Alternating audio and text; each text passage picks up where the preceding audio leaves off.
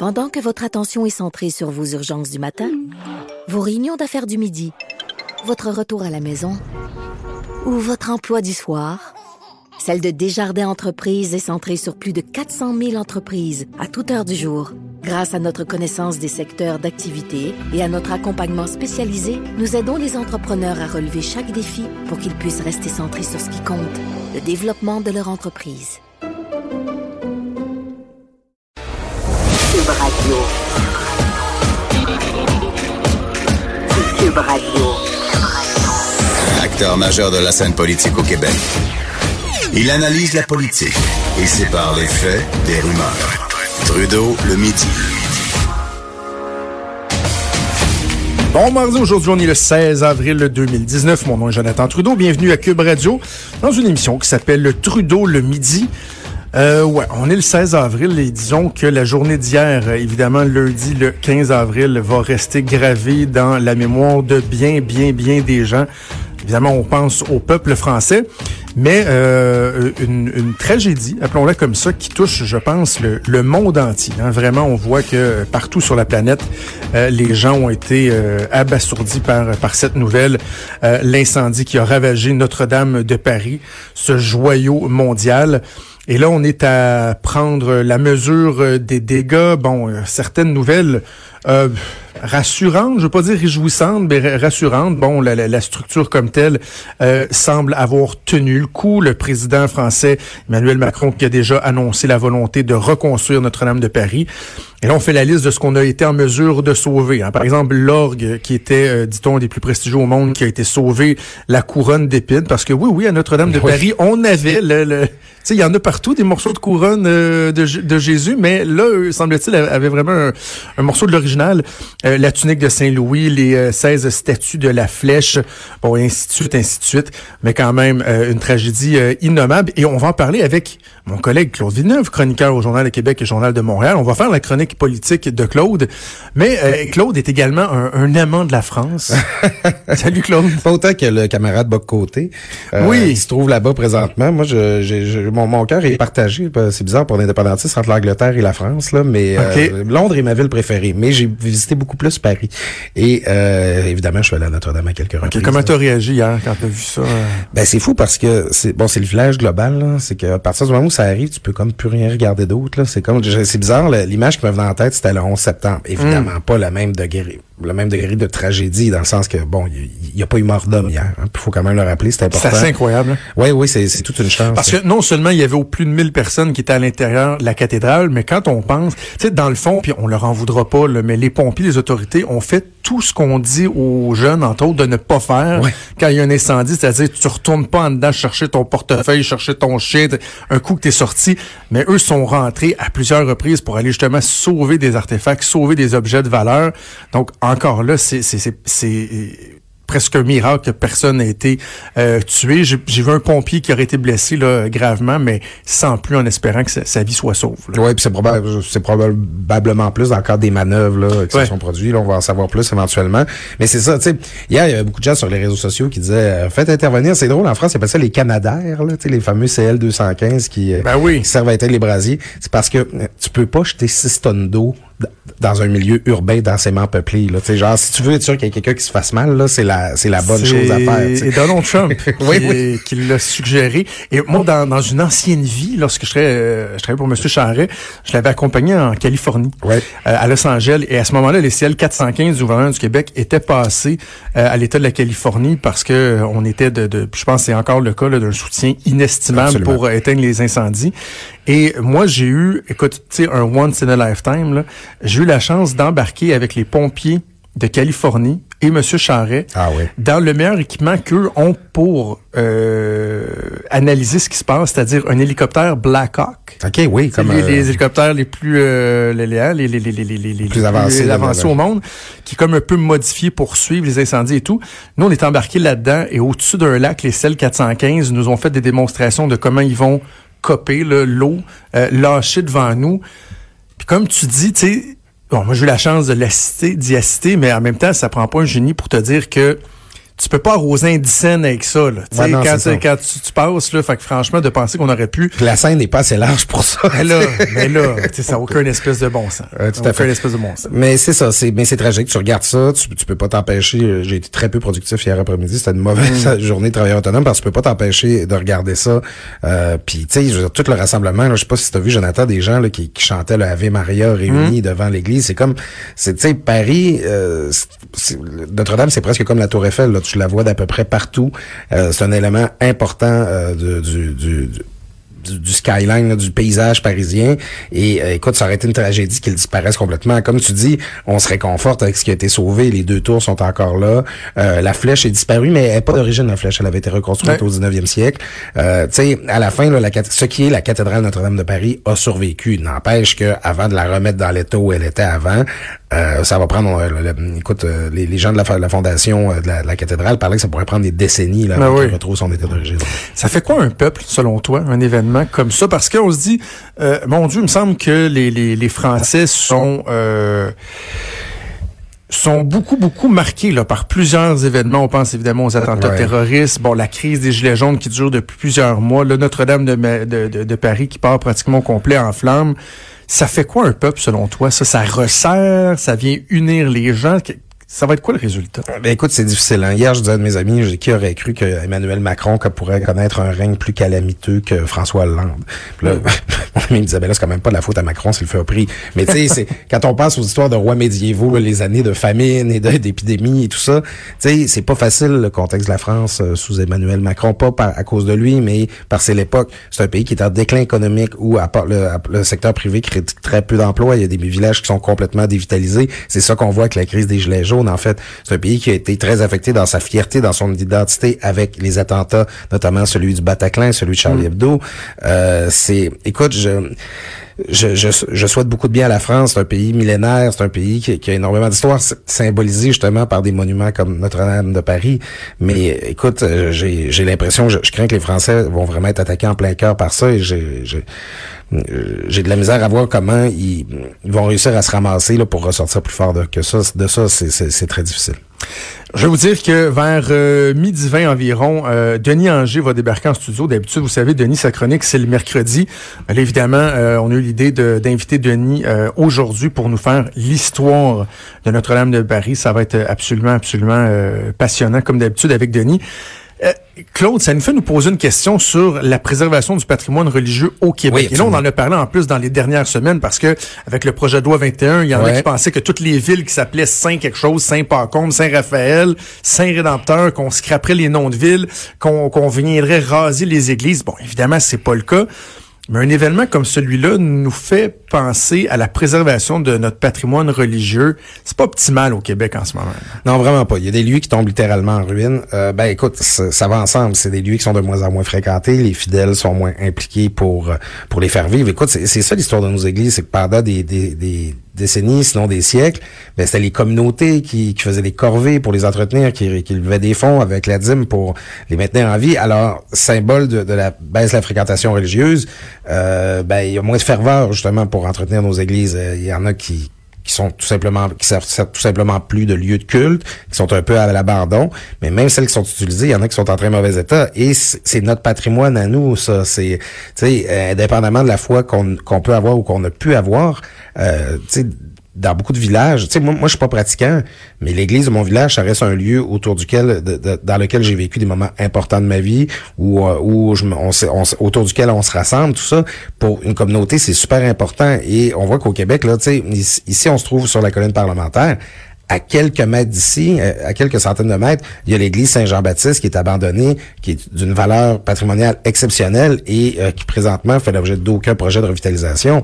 L'affaire, c'est que ça coûte des tonnes de fric. c'est ça, c'est cher, c'est fou comment c'est cher. Je me souviens moi d'un quand j'étais aux affaires municipales à l'époque, il y avait eu euh, toute une confusion là, entourant la restauration de l'église Saint James à Montréal.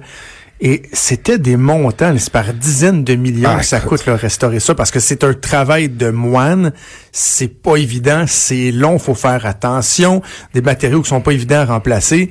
Euh, donc il y a euh, il y a se dire oui, il y a, on a un patrimoine qu'on doit conserver, mais est-ce qu'on est prêt à mettre toutes les sommes que ça nécessite. Ben déjà, ça prend de l'expertise. Hein. C'est non seulement du travail d'artisan, mais c'est une connaissance en matière de restauration. Écoute, ça me fait rire parce que la dernière fois que je suis allé à Cuba, j'étais à Varadero, puis un de mes potes que je me suis fait en voyage, c'est un, un Allemand qui s'appelle Mathias. Lui, dans la vie, il fait de la restauration de château médiéval.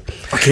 Je- ouais, au Québec, j'ai jamais rencontré personne qui fait de la restauration. de, de- C'est tranquille. Mais là-bas, c'est une industrie. Il y- en a tellement des bâtiments comme ça. D'ailleurs, j'ai bien hâte de voir comment l'entreprise qui est en charge du chantier de Notre-Dame va se sortir de la situation. euh, tu sais, je veux dire, mettre le feu à Notre-Dame à la restaurant, c'est un petit peu comme déchirer la Rojoconde dans la tu sais, c'est pas cool, mais bon. Euh, au Québec, on n'a pas cette même euh, force industrielle-là. Il y a des artisans de très grand talent, mais tu sais, déjà, il y a une rareté qui fait en sorte que nécessairement, c'est plus cher. Il y a les matériaux, il y a, il y a le- le il y a les normes aussi. Tu sais, nous autres, nos, nos, nos monuments religieux, là, ils ont dû être construits pour résister à l'hiver. Puis il faut les chauffer. Puis il faut, tu sais, c'est- niaiseux là, mais euh, t'as pas besoin de chauffer toutes les, les euh, dans, dans le de- en Amérique latine, t'as pas besoin de chauffer les églises. Ici, il faut le faire. Il y a le gel, il y a le dégel, tout ça. Alors, faut se demander, tu sais, ça crie qu'à chaque fois qu'on veut retirer un crucifix au Québec, là, les gens se mobilisent. Est-ce qu'on est prêt à avoir la même mobilisation puis à sortir du fric de nos poches pour conserver ce qui est la vraie marque de la religion dans notre vie, c'est-à-dire ces magnifiques bâtiments-là. Euh, tu sais, j'aimerais ça que ça crie aussi fort quand on veut démolir un presbytère que quand on veut enlever un crucifix sur le mur d'un hôpital. tu sais. Ouais. On va rester dans, dans le même range parce qu'on parle de, de laïcité. Bon, projet de loi 21 qui continue à faire jaser beaucoup. Il y a la mairesse Plante, la mairesse de Montréal, Ouais. Valérie Plante, qui qui l'a pas eu facile au cours des dix derniers jours. Puis je pense, euh, franchement, là, elle, elle- elle a couru après. Bon, avec sa, sa lenteur à réagir aux propos odieux du maire de Hampstead, notamment. Là, il y a sa prise de position sur le projet de loi 21, sans vouloir demander une exception pour la ville de Montréal. Beaucoup aimé ton texte, à ta chronique, une mairesse parmi tant d'autres, et euh, je vais lire la, la- la fin. ok? Et je- je je- hein, c'est flatteur quand même, je te lis devant toi. Tu finis ton texte en disant, à la fin, Valérie Plante doit choisir.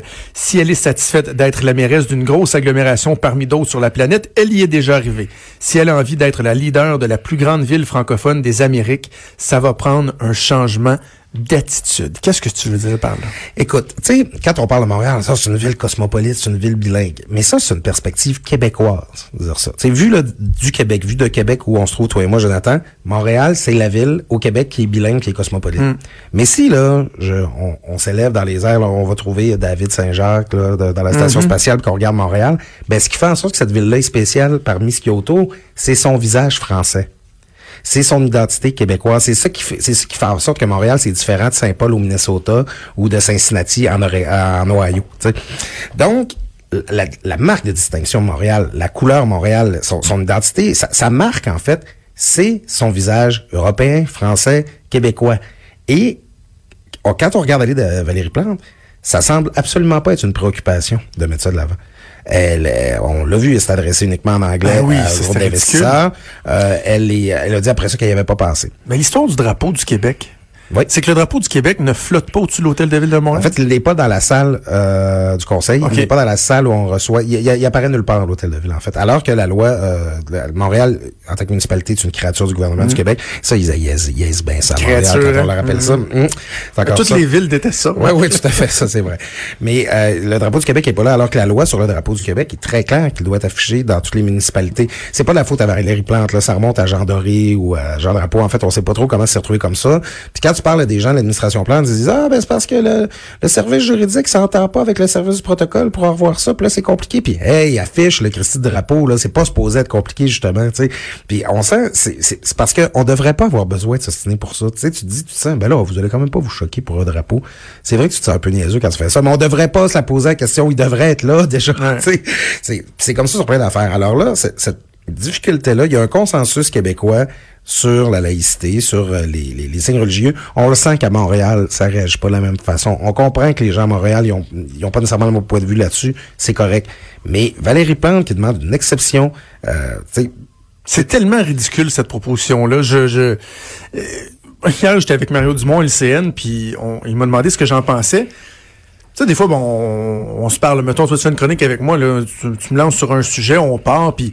Mais là-dessus, j'ai que très peu de choses à dire parce que je trouve que c'est d'une stupidité infinie que je me dis, mais, mais quoi plus euh, à dire que, voyons, ça n'a aucun bon sens. C'est inimaginable de penser qu'on pourrait faire appliquer un projet de loi comme celui-là qui est tellement significatif pour le gouvernement, pour le Québec, et dire, ben, la métropole, elle, ça s'appliquera pas. Tu sais, c'est comme si on avait adopté la loi 101 pour tout le Québec, sauf Montréal. Hein. En gros, pour toutes les places où ça n'aurait pas d'effet, sauf pour la ville où il y avait un enjeu là, d'affichage francophone, puis un enjeu là, de la place que le français avait. Faut pas l'oublier. Montréal, ça a pas toujours. euh, c'est c'est devenu une ville francophone au début du 20e siècle. Avant ça, c'était une ville anglophone. Le, le français, c'est une longue reconquête à Montréal.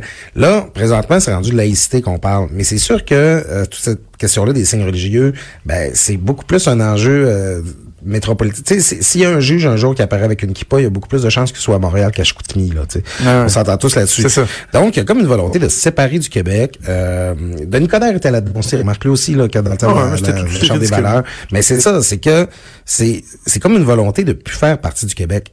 Sauf que, moi, j'ai vu hier en réaction à mes chroniques des gens de Montréal qui écrivent, ouais, t'as peu, là, Montréal, on est 50% du, 60% du PIB du Québec. Euh, tu sais, laissez-nous donc faire nos affaires. Un instant. D'abord, c'est la région métropolitaine de Montréal, qui est 60% du PIB du Québec. Puis là-dedans, là, il y y a 4 millions de personnes, dont 2,3 millions de gens qui vivent dans le 450, OK? Qui ont voté pour la CAQ, qui vont travailler à Montréal, qui participent à son économie. Montréal, c'est pas, c'est pas une, une- une autre planète, là. Montréal, c'est une île, puis il y a des ponts qui, qui permettent d'y aller sur l'île. C'est Montréal est, est aussi inter- interdépendant du Québec qu'on peut dire l'inverse là. Je veux dire, c'est Montréal pris tout seul. Euh, c'est rien là, tu sais, je veux dire, faut que c'est euh, c'est une ville qui évolue dans un écosystème qui est québécois, il va falloir qu'elle l'accepte un jour. À suivre, on n'a pas fini d'en parler. Claude, le temps passe beaucoup trop vite. Toujours un Ouais. plaisir de te parler et on se reparle sans faute mardi prochain. C'est bon, merci Jonathan. Merci Claude Villeneuve, qu'on peut lire régulièrement dans le Journal de Québec, Journal de Montréal. Cube Radio. Cube Radio, autrement dit. Trudeau, le midi. Euh, je poursuis en vous parlant de euh, Catherine Dorion. Ah, tiens, ça faisait longtemps qu'on n'avait pas parlé de Mme Dorion. Tu certains diront c'est anecdotique, mais en même temps, ce qui frappe avec Catherine Dorion, c'est l'espèce de je m'en foutisme, l'espèce de volonté de ah oui faire les choses différemment, mais tu sais, on peut choquer par la bande, tant mieux, euh, elle va le faire. Ça se passait au cours des dernières heures. C'est sur son Instagram. Je, je me trompe pas, c'est ce matin. Euh, en commission parlementaire à l'Assemblée nationale. Parce que vous savez, lorsque vous êtes euh, député, élu du peuple, vous avez des responsabilités. Oui, il y a celle de représenter vos commettants, vos concitoyens. Euh, il y a, ben oui, aller asseoir vos, vos, vos fesses dans le salon bleu quand il y a une période de questions, poser des questions de temps à autre, faire des conférences de presse. Mais un des aspects les plus importants du travail de député, c'est celui de législateur, celui de parlementaire qui va siéger dans les commissions parlementaires, des fois pendant de longues, longues heures, parce que oui, ça prend ça lorsque vous, euh, vous voulez que ce soit étudié les crédits des différents ministères suite à un budget quand on gère des centaines de milliards de dollars, lorsque vous voulez faire approuver des projets de loi, vous assurer que il n'y a pas de, de, de- d'oubli dans un projet de loi, de lacunes, etc. C'est votre rôle d'être là, assis, d'écouter, de poser des questions et de vous intéresser à ce qui se passe.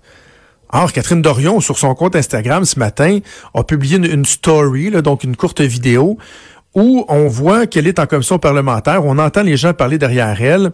Elle a des notes parce que, bon, euh, c'est pas elle qui pense aux questions qu'elle va poser aux parlementaires. C'est des équipes de recherchistes, euh, normalement, qui vont euh, lui donner une feuille avec des, points à aborder. Puis un député, selon son niveau d'intérêt ou de connaissance des dossiers, va pouvoir évidemment euh, ajouter et ajuster. Et là, par-dessus cette feuille-là, elle a une feuille de papier blanc et elle fait un tableau. Avec une ligne horizontale, euh, ligne verticale. Et là, bon, comme dans tout bon tableau, elle, elle, elle titre son tableau marqué Niveau d'intérêt des prises de parole à l'Assemblée nationale selon l'heure de la journée. Et là, sur l'axe vertical, vous avez le niveau zéro qui est zéro intérêt. Et en haut de la flèche, vous avez captivant. Et sur l'axe horizontal, elle met les heures par tranche de 3 heures, 9 heures, 12 heures, 15 heures, 18 heures. Et là, elle trace une ligne qui ressemble à une ligne lorsque vous êtes un patient aux soins palliatifs ou à l'urgence en train de mourir, avec l'écho cardiaque. Une petite ligne là, qui est vraiment au niveau de zéro intérêt, au niveau zéro, avec quelques juste des, petits soubresauts à un moment ou à l'autre. Ce qui, dans le fond, démontre qu'elle trouve ça plate en Simonac. C'est assez particulier, là. Une nouvelle parlementaire qui est là, qui siège, pendant qu'il y a des gens qui sont invités. Puis je vous rappelle qu'en commission parlementaire, euh, des fois, c'est des groupes qui viennent se faire entendre. Oui, des fois, c'est les représentants du gouvernement qui vont expliquer, défendre leur projet de loi, défendre euh, ce qui va, euh, ce qu'ils mettent de l'avant. Mais des fois, c'est des gens qui, bénévolement, évidemment, viennent euh, partager le fruit de leur réflexion. Et là, vous avez une parlementaire qui dit, dans le fond, de façon générale, là, parce qu'elle l'a pas pointé sur un élément particulier, de façon générale, son niveau d'intérêt, il est à zéro en commission parlementaire. Tu sais, c'est pas un scandale. Je suis pas en train de vous dire que c'est le nouveau scandale du jour impliquant Catherine Dorion. On peut tous entendre que c'est bien ordinaire? C'est bien, bien, bien ordinaire.